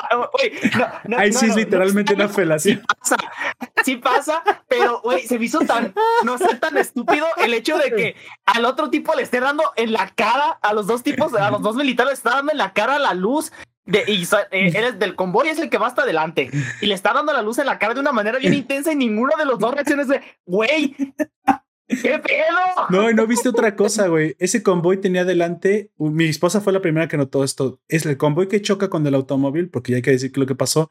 Tenía adelante un Hummer que, que era el, la vanguardia. Se supone que este Hummer, al ver esto, él tendría que hacer el escudo humano y literalmente los deja chocar. El Hummer dice: Ahí se ven yo me largo, se sale de la carretera para salvarse ellos y, deja que el camión choque, güey. Yo dije, oye, qué cabrón. Con esos guardaespaldas, ¿quién quiere enemigos, güey? Lo más, lo más culero de todo es que a quien estamos viendo que le está dando la luz son los que están en ese Homer y prefieren y, y, están diciendo que puede ser un alien o que la chingada. Y de todas maneras les vale verga, se quitan para que impacte directamente contra el cargamento. También hay una, eh, bueno, hay parte muy slasher, ¿eh? muy slasher, muy, y él, parece que es la única escena de sexo que vemos en la película, es de los slasher que tiene. Eh, parte con esta conversación entre los dos, entre los dos militares, conversando de que, llevan adentro y especulan que podría ser incluso el, em, el no, no, el arca de alianza, el ¿cómo se llama? El, Santo Grial, el Santo Grial, dicen. No, pero sería el, Santo Grial de Santo Grial, aquello que nadie puede. Y ahí se ponen a especular y vemos el choque y el desenlace zombie. Entonces terminan como visteces. Ok. Aparte de lo que me gustaría también plantear en esta película es que eh, hay algo original, más bueno, semi-original, que en esta ocasión, como ya hemos visto tantos zombies y no sabemos todos los sabores de los zombies, em, mm, era como que lo que iba a aportar nuevo a la escena, ¿no? Que en esta ocasión el zombie no solamente era un, un, este, un ente peligroso que un virus podía eh, mutar, mutarte, sino que aparte funciona como un ser vivo normal que quiere evolucionar que quiere reproducirse, que quiere estar en comunidad y que aparte sabe, se sabe superior en fuerza, velocidad y capacidad física al ser humano y que fácilmente podría conquistarnos y ser una especie más del planeta, ¿no? Por lo general, que estamos acostumbrados a, escuchar de no muertos, son tontos, pura supervivencia, solo mantienen lo más eh, el más tiempo posible vivo el organismo porque supuestamente siempre ha sido esa la función del virus zombie, ¿no? Mantener al host lo más el más tiempo vivo posible para poderse transmitir, ya que el virus es el que controla el cuerpo. Y en esta ocasión no. El cuerpo es por sí mismo ya un ente pensante, pensante y autoconsciente de sí mismo. Eso es lo nuevo. Esas, esas razones son parte de las precuelas animadas. Eh, por ahí se especulaba que el origen de, bueno, del, del meta, del, del zombie alfa, de Zeus, eh, podría ser un experimento a lo Capitán América, pero que resultó fallido. Exacto. Y también tiene que ver con un guiño a esa película que hace um, David Duchovny con, con Julian Moore, Evolution. ¿Recuerdan que los villanos, eh, eh, no sé, ¿se acuerdan de esa película? Por un, no me acuerdo si cae un meteorito en la Tierra. Sí, sí, se llama Evolution. Sí. Tiene claro, una, serie de, de, animalitos que van evolucionando a la par de los seres humanos, pero ellos eh, respiran hidróxido de carbono. Sí, y, Entonces, y su el, química claro. es diferente a nuestra, sí. Uh -huh. Y el, muy parecido a lo que hace Zombie con este evolución paralela, pero um, claro, más más gore. Y hablando de eso, precisamente una de las cosas que también me gustaría mencionar es que me gustó mucho la fotografía de la película. Es, en eso creo que no se le puede criticar a Zack Snyder. Sabe, sabe hacer ese tipo de trabajo. A lo mejor en, en lo que Life NMO nos comentó, que yo también puedo, puedo estar de acuerdo con él, la edición de sus películas a lo mejor no debería estar a su cargo. Él siempre le gusta poner más cosas que otras, otras personas deberían, que otras cosas cortarían. Pero ya no estoy tan seguro si eso es lo que eh, quisiéramos nosotros ver, porque eso también es parte del arte de Zack Snyder. Eso también es parte, es parte, del, chiste, también. Es parte del chiste. Y yo, por ejemplo, esto sí lo disfruté muchísimo en la nueva de, bueno, en la reedición de Snyder Scott de la Liga de la Justicia. Sí, seguro que mucha gente dirá, no, no, no, estaba mejor la de Whedon, cada quien tiene su propio gusto, pero se nota que, que Snyder había grabado esa película para él, porque cuando ya ves las sí. escenas cortadas, es, oh, ok, sí, sí cuadra más, sí es más Snyder esto. Oh, claro. Así que también desmadrar el, el, su propio arte para quedar bien con todos, mmm, no estoy tan seguro que eso sea lo mejor que deba hacer. La fotografía, creo que sí, todos estamos de acuerdo que sabe hacer su chamba en la fotografía. En eso, en eso le queda perfecta. El tigre que aparece ahí. Eh, Se ve bien vergas. La, lo, el inicio con las bailarinas desnudas. Uh, eso, sabe hacerlo, pues. Es que esto es, eso es parte de la magia de, de Snyder. Y, y, en eso pues, quiero decir que técnicamente no tiene fallas. Para mí, técnicamente, mm. es una película del más alto nivel. Aquí, a mí eso fue algo que me pareció bastante interesante porque en películas de zombies por lo general no vemos qué es lo, uh, eh, qué es lo que le pasa a los animales, güey, o si se pueden infectar.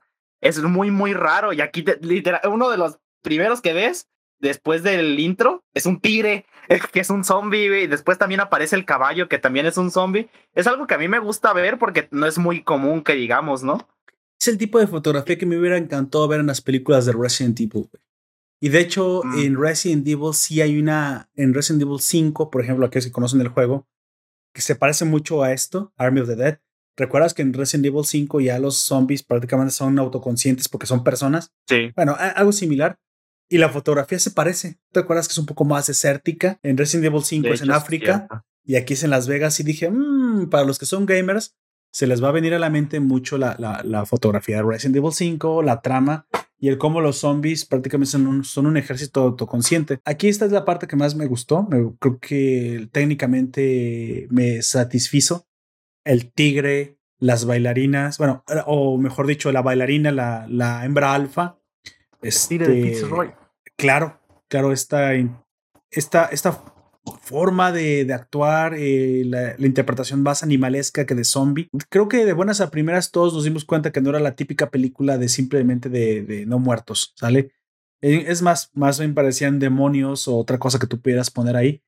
Ya Una que criatura es, humanoide, vamos a decirlo así. humanoides. Eso es lo que dije, ok, de aquí vamos a explotar mucho.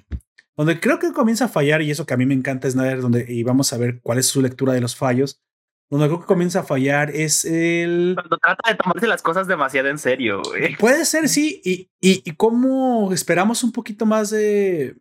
No sé, exactamente más, más dramas o más giros para ir a la, a la bóveda, que es la, el, el, camino que hay que hacer. Tiene mucho de unas cosas y tiene poco de otras. En la escena de, los, de lo que parecen maniquís me encanta. Esto me recordó incluso un capítulo de Doctor Who, eso me encanta, Oye, eso está sí, muy bien. Yo, bueno, cuando era más pequeño, yo, yo eh, era literal pavor que le tenía miedo a los, a los maniquís, güey. Y no sé si te acuerdes que en Resident, no, es en el Silent Hill, güey. Este, hay una parte en la que también pasas por un lugar en el que están los maniquís, pero los maniquís no se mueven directamente, sino que es cuando tú los volteas a ver, ya se movieron.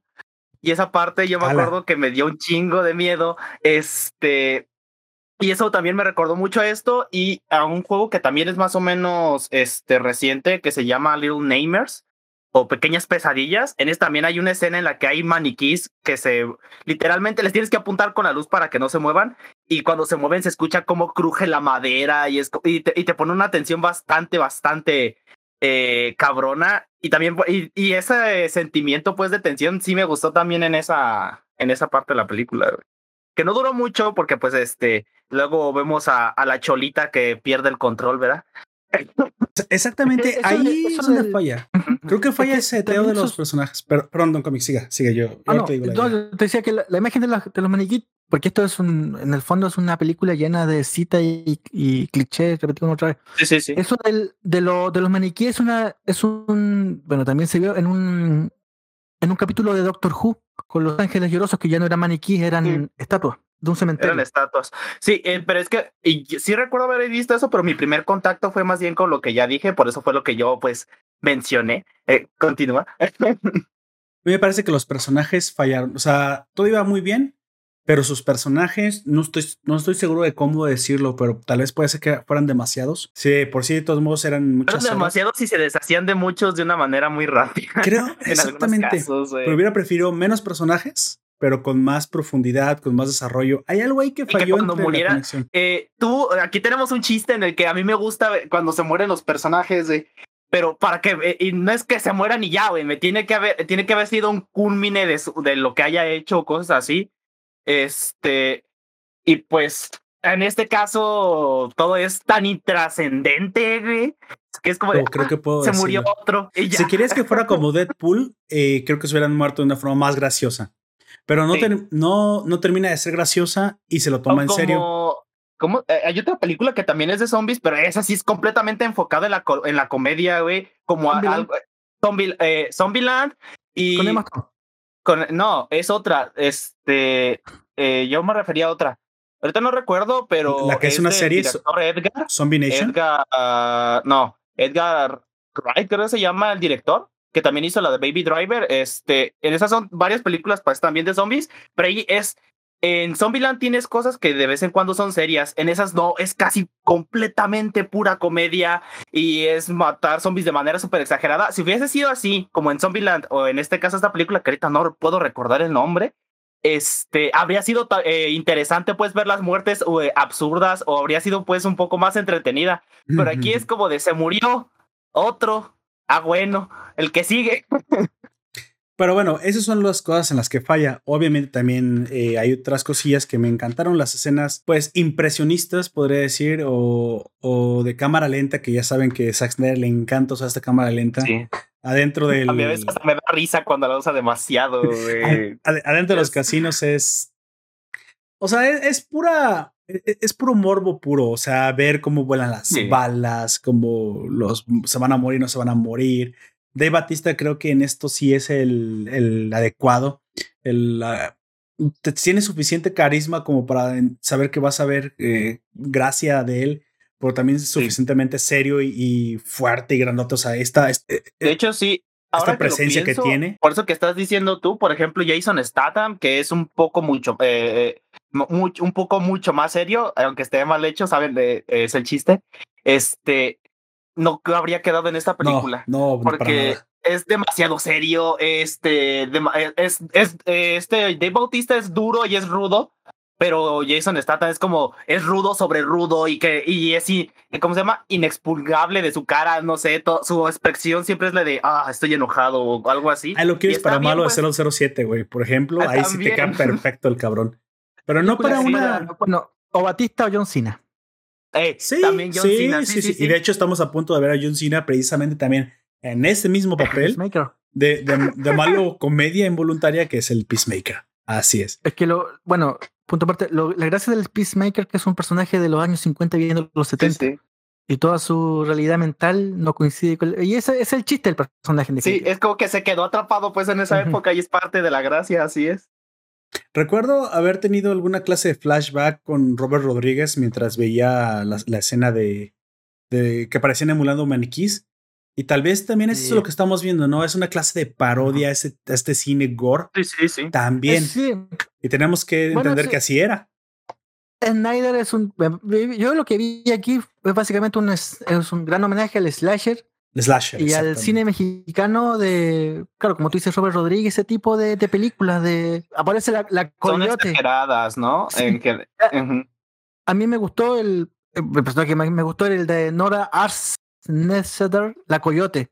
La Que coyote. también es un cliché, es un cliché absolutamente. La rubia esta Sí, con el. de Sarah fusil Que, claro. Sí, es, el- la- es una parodia tal cual a Sara, exacto. güey. Te digo, hay muchas cosas en las que pienso que de todos modos pudo haber mejorado. Eh, hay escenas que sí se, se me hicieron un poco más largas. Y eso que yo, para que yo diga que algo está largo, ya sabe que yo ya que casi, casi siempre tengo Sí. mucha paciencia. Sí hay cositas que no. Hay cositas que no. Pero sí creo que nomás, si les sobrara algo, le- les lo mucho 20 minutos. Pienso que a lo mucho les sobran 20 minutos y lo demás está aceptable. Te diré, güey. Yo creo que le faltan unos 40 minutos porque hay eh, varias escenas que sí son muy, muy, muy largas. Pero, es que no te quedaría que- pues que como Quiero mencionar algo Sí, así. una, una escena que quiero mencionar y porque se me hizo como de muy what the fuck, como de que de dónde salió esto, en qué momento lo plantean, es cuando ya están en la bóveda y, y ven cadáveres que tienen exactamente su misma ropa y todo eso y dice, eso somos nosotros, estamos en un bucle que qué hace que, what? ¿Dónde vas a sacar eso? Yo tampoco entendí eso, es es verdad, verdad. Yo creo que de toda la película es lo más random y lo más what the fuck, de- no sé, güey.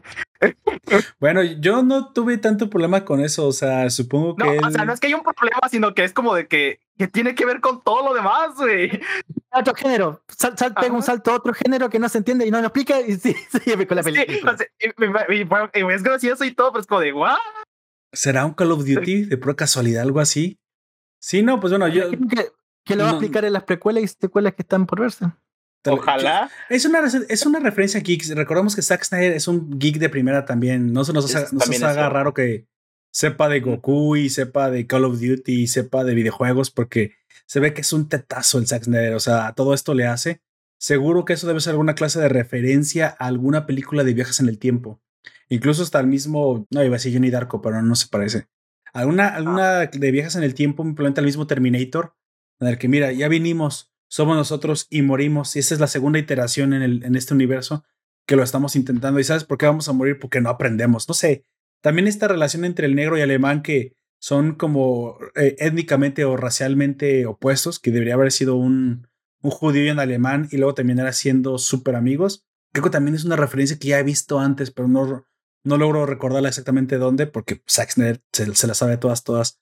Me pareció tan gracioso que al final tú piensas que el chico negro súper súper rudo es el que va a terminar salvando y se va a sacrificar por otro, pero no, el, el alemán por el cual no das un duro y, y es como muy cobarde, muy llorica, se le sale lo, lo, lo hombre y termina sacrificándose por este tipo de cosas son las que dije, what the Sí. fuck, esta comedia me gusta. Pero Hecho, obviamente va a ser eh, referencias a las a cosas que ya hemos visto antes. De hecho, esos son como mis dos personajes favoritos de la película, porque es como de que hacen como un, un dúo eh, super dispar que como que al principio, sobre todo al principio, el moreno, eh, el, el negro, pues lo, lo odia de una manera tan extrema que ni siquiera lo deja estar cerca, lo trata como si fuera un niño pequeño al que no quieres cuidar, güey. Y eso fue parte de lo que me gustó de su, de su dinámica entre ellos dos, güey. Y al final, pues se sacrifica y, eh, fue como de, ah, eh, de hecho, creo que esa fue la única muerte que me gustó un poco, güey, porque es como de, es, se sacrificó por el grupo, güey. Pues mira, eh, estuvo está raro porque de alguna manera esto, esto me es que yo, yo pensé eso, fíjate, no quiero as- así verme muy como muy visor del futuro, pero dije, ese alemán todo el mundo lo tratan mal. Sí, es el pendejo, es el nuevo, es el neófito. Deja que nada más llegue a abrir la bóveda y cuando vean hacer su arte de seguro le van a agarrar respeto.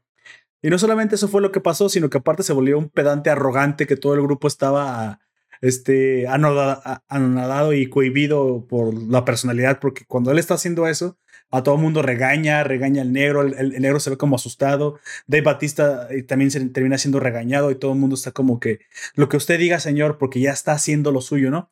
Dije, "E- este, este cambio lo esperaba, de hecho sí, y seguro que también es lo que he visto antes. Para leer a un poquito la FNMO nos dice cuánto C4 tenía ese auto de recién casados para explotar así. Y eso también me lo pregunté. Es cierto. Dije, ¿por qué explotó así? Es de suponer que de esos automóviles viejos con carburador. Y mira, Allen, los automóviles viejos con carburador todavía sí tenían como que la gasolina más, más este, flamable. Recuerdo que les dicen a todos con ruedas, güey. Supongo que porque era un auto viejo de estos lanchas, automóviles enormes de, de la época de los ochentas. Sí. Quiero pensar, pero aún así ya sabes que de todos modos ahí todo explota, todo explota, el, el agua explota también, así que Tampoco hay que buscarle muchas cosas. No, el agua no explota ni que fuera Michael Bay, güey. También. sí, muchas, eh, sí, sí, sí, exagera, pero tampoco llega a ser eh, como Michael Bay, güey. Tampoco. Yo tengo otra pregunta. ¿Cuál, cuál es tu lectura, o, o, el que quiera contestarme, cuál es su lectura del, del villano, Zeus?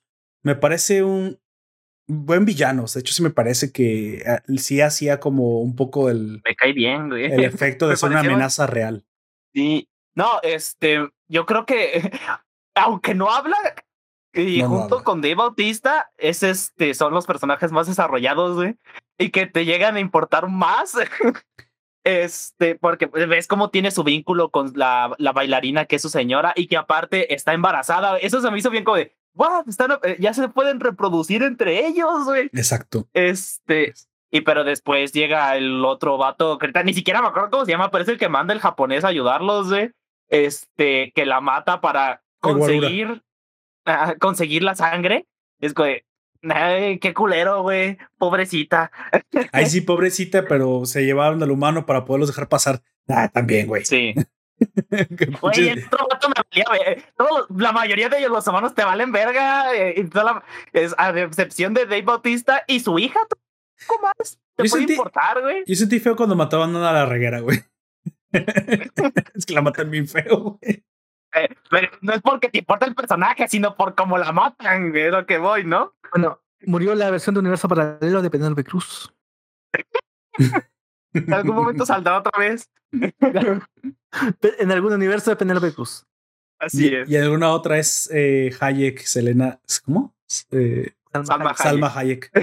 También tiene ahí un aire. Bueno, curiosamente, este, este malo, no sé si a ustedes les recordó un poquito también a los caminantes blancos de Game of Thrones. Esta. Sí, y se parece mucho. No sé si alguna vez ustedes jugaron un juego de computador que se llama Sacred. Sacred, sí, el 1, el 2 y el 3. ¿A, a, sí. a cuál se refieren? y este, ese, villano zombie con un caballo es un villano de Sacred. Mm, sí. Sí, sí, de hecho, sí. Sí, cierto, no, no, no, no, no había caído en cuenta, sí, cierto, ahí, ahí viene eso. Pero bueno, curiosamente aquí este, como dijo ya Don Com, este Aoyak, es, este enemigo se puede reproducir. Aquí me parece que es, se notaba que ya iba para como una franquicia, ¿no? Porque, porque si los vas a matar todos, si es una misión de una sola vez, ¿por qué demonios meter una como continuidad? Entonces, bueno, ya, ya se veía como que. Y luego cuando se molesta, cuando se enoja, cuando llama al ejército, dije, ah, ok, ahora sí se viene lo bueno. Me parece sí. que en, en, esto no está mal planteado, la, el planteamiento de la historia es bastante bueno, nos podemos quejar de la, de la ejecución, pero creo yo que esta es la evolución normal, la evolución que debería ven, haber venido hace mucho con las historias de, de zombies. Eh, la única evolución que he notado de las historias de zombies a llegar a, a esto y a un ejército o cosas que ya no se ponen mucho más complejas ha sido dentro del mundo de Resident Evil de los juegos. Sí, fuera de los juegos esto nunca pasó. Los, sí. los zombies Antes nunca dejaron de ser en una película eh, que ahorita tampoco no recuerdo cómo se llama, en la que también los zombies empiezan a como tener una conciencia y el que los está liderando es como un, un tipo negro que es un mecánico, pero ahí es más, eh, es un poco más intrascendente a comparación, porque aquí sí se ven como la sociedad de una manera más animalesca, por así decirlo, la sociedad que tienen entre ellos, entre los zombies alfa les llaman, si no mal recuerdo, ¿no? Uh -huh. este, y como que hay una relación entre como el, el, macho, el macho con su hembra y sus crías y cosas así. Porque el otro como de. El otro película es como de yo soy un más listo y les digo por dónde ir y aprendo a usar herramientas y les digo cómo y hasta ahí, güey. Pero aquí ya es un, es un desarrollo un poco más allá, ¿no? Claro, cada uno piensa. De hecho, había zombies que esquivaban las balas. Sabían que eran, que estaban siendo objeto de una mira sí. y, y, te esquivaban. Curiosa, curiosamente, esto me, te digo, me parece que es una buena evolución a la, a la idea de los zombies, el que se vuelven más complejos. E incluso parece ser que para la secuela tendremos zombies mecánicos o androides. no sé, tecnología Sí, porque hay desarrollada. algunos cuando les disparan tienen como cosas metálicas, es como, de, ¿qué? Bueno, si me tan gracioso que Zeus utilizara un casco, güey. Dije, bueno, un Sí, casco, re cabrón. sí. ¿Por qué? Y ya ves, ah, es que las balas en la cabeza. Aunque después al final, pues la bala, la última bala que acaba con él, dije, bueno, pues qué chingados era esa bala, ¿no? Era una bala explosiva, qué Ya chingados. sé, No tiene sentido. Eh, Don Comic, eh, Don Comics, perdón, Life Anime dice, ¿tiene alguna importancia que se puedan reproducir y que al final le manden una bomba nuclear? Aquí no es el hecho de que los hayan matado y ya, sino de que si algunos ya tienen la, la, eh, la capacidad. Capacidad. de hacerlo, en algún otro lado que haya también este tipo de zombies también lo están haciendo y eso ya no van a necesitar matar para este, aumentar sus filas. Ya, y ahora que son más pensantes, pueden empezar a reproducirse para criarlos a sus eh, crías. Es que iba a decir hijos, pero no sé si los, ya los. A lo mejor sí los ven como hijos, pero eso ya aumentaría de otra manera sus filas. Disminuiría las, eh, nuestras filas y aparte aumentarían de- el doble en las suyas, ¿no? Sí, de hecho, estoy completamente de, de acuerdo con eso. Incluso se nota que la sociedad es un poco compleja. La eso también te da la razón de por qué la siguiente pregunta que nos hace Life es, oye, bueno, ¿por qué si eran inteligentes? ¿Por qué nunca se salieron del, del perímetro de contención de Las Vegas? ¿Por qué no, No hicieron, si lo hicieron. no No hicieron hicieron escaleras? escaleras. Bueno, yo creo que Pero la respuesta es, un cli- que... Eso es un cliché ya que quedó del género. Desde Zombieland, eh, el tipo que cliché de los héroes esperando a los zombies en una azotea y los zombies no pueden subir. Sí. Pero si pueden tirarse, bueno, eso es. Me, me parece que tiene que ver con lo que hace Snyder, un cliché, entender las reglas de los zombies, Claro. sí, que- de, como género, y él, él hace igual que el típico la, la luz del sol para los para los vampiros, etcétera, etcétera, etcétera. Que los desactiva aquí en, en este caso, ¿no? Yo trato de dar una explicación un poquito más eh, eh, lógica, me parece para mí, eh, que no se salieron de ahí porque no querían salirse. El zombie alfa, que es Zeus, sabe, él quiere una Se sociedad. ensañó, ¿no? Más Es bien. es Es, un que se haya animal. No, él se encerró. O sea, no, no se salió a conquistar el mundo. Una, porque no tiene los números para conquistar el mundo. No sabes qué tan consciente fue humano. No sabes qué tan consciente es del armamento que tenemos los humanos. Y que aparte parecen animales. Por lo tanto, su sociedad está contenida adentro.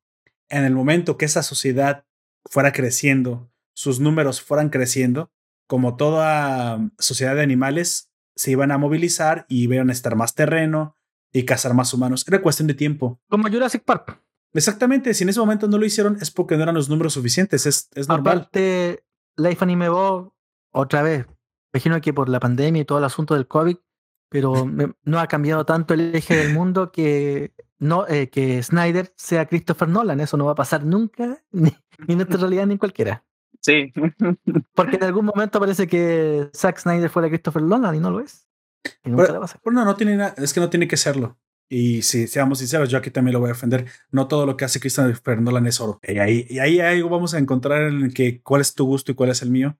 Tiene muy buenas historias para lo que él quiere contar, pero Christopher Nolan no podría contar una historia así de divertida tampoco. O sea, también De depende hecho, sí, que- no lo veo. de qué cine no lo quieras veo ver. ¿no? contando algo, algo divertido más bien en general. Pero- sí, cosas entretenidas y serias, sí, pero algo que te llegue a dar incluso gracia, no lo veo haciendo algo así, güey.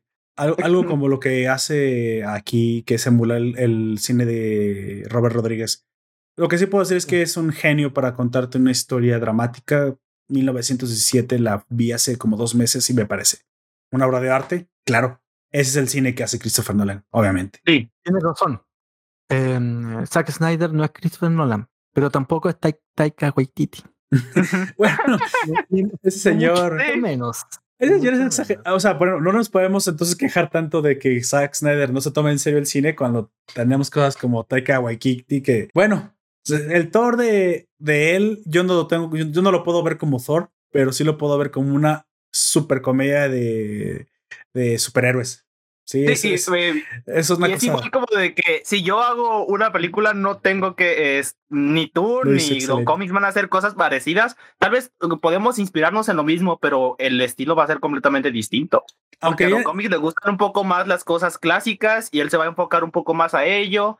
A ti Claro. te, te podrías enfocar un poco más en la acción. Yo solamente podría hacer eh, enfocarme en que fuera completamente algo visual. Es posible. Y está bien, porque somos distintos y hay distintas formas de hacer cine.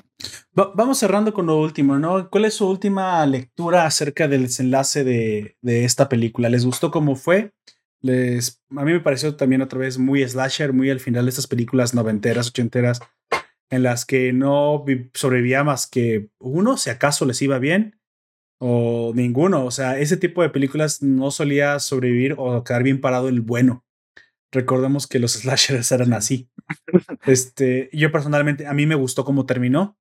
Sinceramente, sí esperaba que pasara eso. Dije, ah, todo el mundo se va a morir aquí. Es que eh, eh, esto pinta que nadie, nadie tiene aquí el boleto comprado. Nada más es, es cuestión de tiempo. De, es cuestión de tiempo de quién, quién va a llegar hasta el final. Y sí dije, mm, no puedes, o sea, la, el personaje más molesto para mí es la hija y es el que no va a morir. ¿Y qué crees? y eso fue lo que pasó, güey. Como en buena película mexicana son los hijos lo que, eh, Sí, de hecho sí. El legado tiene que seguir. Son el futuro. Sí, aquí quién es el nuevo John Connor? Dije, ah, la hija es John Connor. Esta actriz que bastante guapa, sinceramente, aunque no me pareció muy bien arreglada para esta película. Aunque supongo que pues dentro, eh, en el desierto. Pero yo creo que, ese era el chiste, ¿no? Que no te enfocaras en ella. En este momento ella no es el foco, el foco es Dave Bautista. Ella está relacionada y tal vez en la secuela ella va a ser el eje. Ella Purnell es una, es una mujer muy, muy, muy guapa y seguramente se... Pues esa parte es bastante joven, 24 años, así que se perfila muy probablemente para ser la siguiente protagonista, ¿no? Al menos como una um, un John Connor no siguiendo los pasos. No, aparte le dan esa estética como de la típica chica que anda en patineta y mm. fuma marihuana. Sí, claro, claro, muy, muy, muy Miami. la vi, dije muy Miami, muy Las Vegas. dije, sí, sí le queda perfectamente. Y salió en Kick Ass. O sea, ya está encaminada. Bueno, aquí vemos la próxima protagonista de una película de Marvel o de ese cómic. Es posible. Esa es mi lectura. ¿A ustedes les gustó el final? Eh, bueno, a mí sí me gustó y también, como te dices, era algo que me esperaba, güey. Este, pero pues es algo, eh, como tú dices en los slasher, que es de donde, eh, de donde está más este, inspirada eh, completamente, casi el completamente que diga, este, es algo que es normal en ese tipo de películas de que o solo sobrevive uno o no sobrevive ninguno, y ese único que sobrevivió, en la siguiente es de los primeros en morir, ¿no? en, la, secuela o en la... es, son los, siempre los primeros en morir. Eso Recuerdo en la de Destino Final, la que sobrevive es esta chica, este, que después muere también, eh, no es de las primeras, pero también es obvio que se ella sí va a morir. Ya me spoilé de pues Destino Final, ¿ves? Ah, eh, mamón. Don Comics, usted. su hace más de 10 años, no su mames. su lectura del final. Em, bueno, a mí no me gustó ni de principio ni, de fin. Eh, me pareció predecible. como te decía, un disco, un disco, un videoclip con zombies y alta acción. pasó, va a pasar. Ahora el problema está que. La palomera, vamos a decirlo. Sí, es bastante dominguera. Mm, vienen dos películas y un, un animado. Espero que el animado sea mejor. Este, de hecho, ya que dices de lo, del animado, eh, yo tengo eh, expectativas. Que ahora sí estoy otra vez en contra de mi propia regla de si no tienes expectativas, todo va bien, pero las cosas en general este, con zombies eh, me gustan cuando son animadas porque eh, se prestan un poco más para la acción un poco más gráfica porque pues es, es caro hacer, eh, hacerlo en CGI con personas. Sí, claro. Y pues eso, en general, más bien como las, las series gore, eh, como ya vimos con Invincible, que se que la sangre es, se ve bien chido, todo como se va desmadrando. Eso, ese tipo de cosas no es que sea que solamente me guste el gore, pero el, el gore animado creo que me gusta más que el gore en live action. Mm, ok, ok. No estoy seguro si podría cantarme por alguna de las dos. Ahora lo que también, eh, esta película se filmó el año pasado, ¿o no? Sí, sí. Entre el año pasado y este año, ¿no? Sí, porque da la impresión de que los los los, los, este, sí. sí, son muy muy reducidos en, en tamaño. Y eso queda claro ya el, cuando ven, van a ese desfastado de donde están los zombies, parece un peladero, una cuestión que no tiene más de 4 o 5 metros de, ancho. Sí, no, este, y aparte yo sé por qué salió hasta este momento. El, el personaje que hace de la, la, piloto del, helicóptero antes lo hacía un hombre, pero ese hombre lo, eh, le demostraron que era un acosador sexual y que hizo varias cosas así bien culeras y lo cancelaron. Y los de la película, güey, apenas se va a estrenar y ya nos cancelaron a este vato. Pues dijeron, sácalo a la chingada y metemos a otra actriz. Esa actriz no estuvo en contacto con ninguno de los otros. Todas las escenas en las que ella sale fue metida por efectos especiales, güey. Queda, queda claro. Sí, sí, ella, va, ella, va a otro ritmo, cuenta como otra historia y sí, sí, sí. Un, un, un, collage bien raro. Sí, y sí se nota pues, pero aunque se note es como de, bueno, y a pesar de que pues pasó eso, es, es ah. interesante que lo hayan podido hacer para que saliera eh, con un año después, porque hay veces que podrían ser hasta dos años eh, para que todo quedara bien.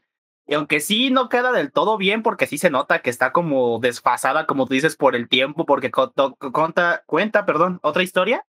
Este tampoco queda en el absurdismo de lo que está esta película, tampoco queda tan tan separada, ¿no? Ese actor que tú dices, yo estoy viendo y no hay nada comprobado, ¿eh? Perdóname, pero no, no me gusta eh, contradecirte en esto, pero él no tiene, solo tiene acusaciones. Y a mí las acusaciones me valen tanto como simplemente tweets, ¿eh?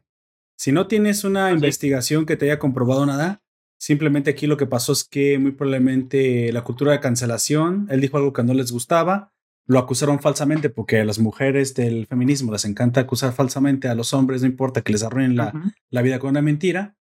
Este fue el caso con él, me parece, de lo que estoy viendo, porque estoy viendo que solo quedó en acusaciones. y esto es lamentable. Eh, porque... Ese ya sería más bien. Eh, es que yo no. Yo tampoco vi eso, yo lo vi. Yo lo estoy buscando, lo, acabo de encontrar.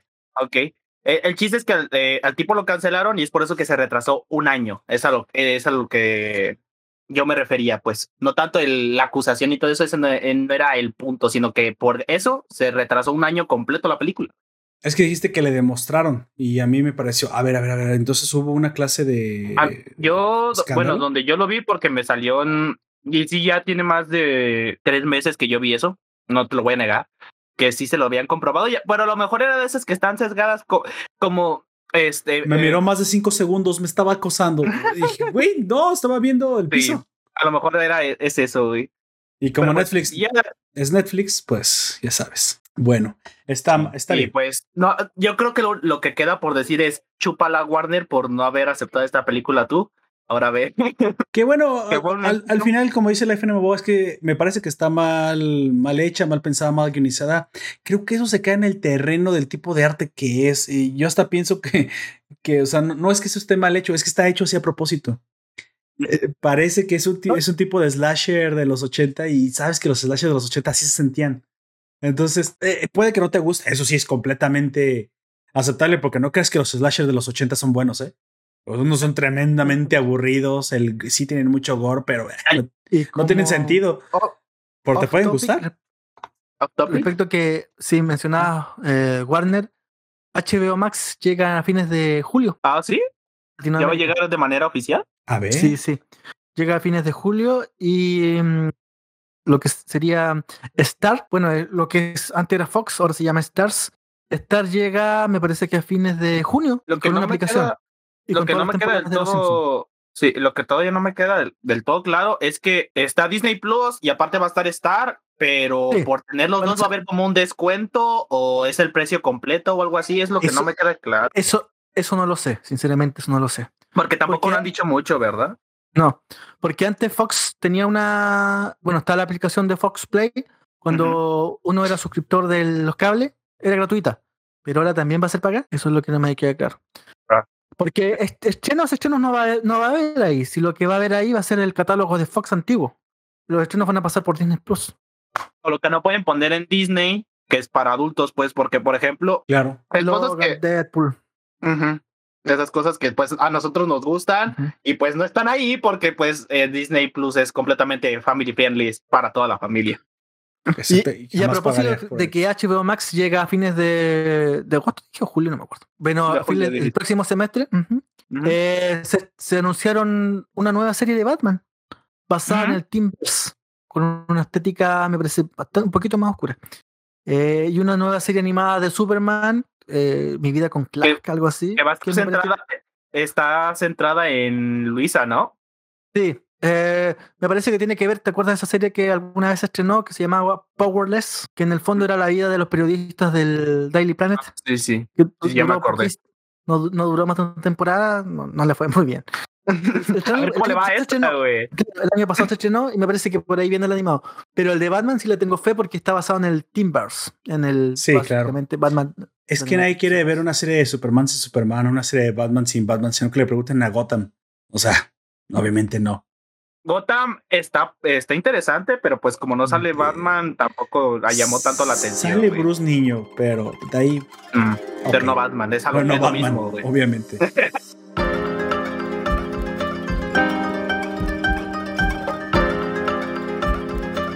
Ok, ahí lo tienen. Vamos, vamos terminando. ¿Qué les parece? Vamos acabando. Eh, algunos últimos comentarios antes de despedirnos. Eh, deja nada más agradezco. Agradezco a todos los que nos acompañaron. A Life NMBO y a los que todos nos escuchan en el formato podcast. Si tú te quieres eh, suscribir a, nuestro semanario, a nuestro podcast semanal, te dejo todos los vínculos en la descripción. Si nos quieres seguir en nuestras redes, te recomiendo que te eh, añadas a nuestro grupo de la Nación, Nación Poperto Forum, donde semana a semana hacemos votaciones y ahí estamos constantemente interactuando con la raza. Ellos también postean memes y, y todo lo demás. Te invito a conocer a amigos de la Nación. Eh, somos parte del grupo Encore y tenemos, eh, pues como conocidos, más, más creadores de contenido de muy, muy buena, de muy alta calidad. Por, al final te recomiendo que también te suscribas a nuestras notificaciones en la página web para que te avisemos cuando publicamos nuevo podcast. No requieres cuenta, simplemente accedes a www.nacionpoperto.com. Le dices en el explorador que sí quieres las notificaciones y ahí te avisamos cuando publicamos podcast eh, sin trucos, nada, nada raro, solamente te avisaremos cuando hay nuevos episodios. Así que bueno, todo eso, búsquelo aquí en la descripción, aquí siempre te lo vamos a dejar. Al final tu opinión es lo que más importa, déjanos tú aquí en, las, en los comentarios, ¿a ti sí te gustó? ¿Eres de la opinión que Zack Snyder simplemente sabe tener buena fotografía, pero que lo demás es una porquería? ¿A ti sí te gusta el cine tan un poco de contracultura que ahora hace? Tú siempre tienes como siempre la última palabra, por favor me, me gustaría saber lo que tú opinas. Ahora sí, vámonos despidiendo, por favor, eh, Don Comics. Ha sido un gusto compartir esta noche de esta tarde noche de domingo otra vez con Aoyak, eh, Lord Poperto y todos que nos hayan escuchado hablando de cine malo, bueno, quizás mejor. Será hasta la hasta la próxima semana en el podcast de cómics.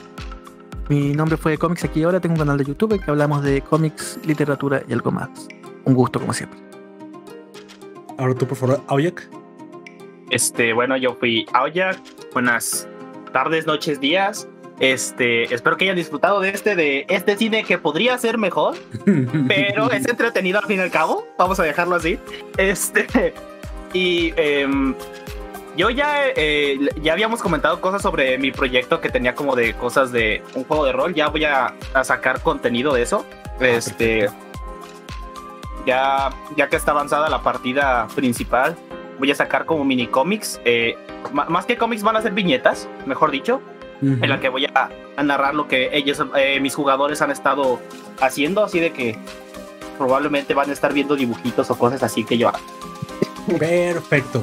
Pues bueno, yo fui Lord Poperto. Obviamente estoy acompañado por esos dos talentosísimos caballeros.